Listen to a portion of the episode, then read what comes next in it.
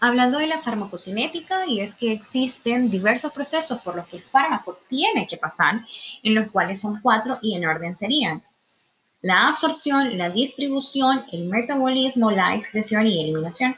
Estos en realidad, a pesar de tener un orden, trabajan en un conjunto, es decir, de que una parte del, del, fármaco puede que ahorita esté pasando por el proceso de absorción, otra parte de ese fármaco está pasando por el proceso de distribución, otra parte por el proceso de metabolismo y otra eh, ya siendo excretado, eliminado del organismo totalmente. Estos eh, siempre van a depender, esos procesos van a depender en realidad de las características físico-químicas de cada uno de los fármacos.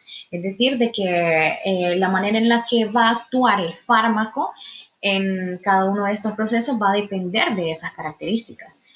Una vez que el medicamento es introducido al organismo, en este momento, eh, el organismo es tan inteligente que busca un mecanismo de transporte. Para transportar ese fármaco dependiendo de su solubilidad, dependiendo de su em, peso molecular y de otras características físico-químicas. Una vez eh, de que ya se ha encontrado ese mecanismo de transporte perfecto, es trasladado a la segunda fase que es la distribución.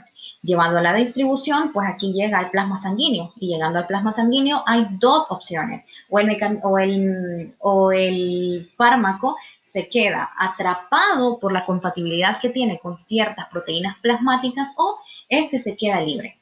Si se queda libre, pues existe la opción de que ya se vaya al sitio de acción, al eh, lugar en el que tiene que ejercer o la célula en la que tiene que ejercer su efecto farmacológico. Eh, luego de esto, pues eh, ya está listo también para pasar a la, tercera fase, que es el metabolismo. Llegando al metabolismo, pues esta es la fase en la que se encarga de transformar o de biotransformar a el fármaco. Generalmente el órgano que se encarga de este es el hígado y eh, lo está preparando también al fármaco para la excreción.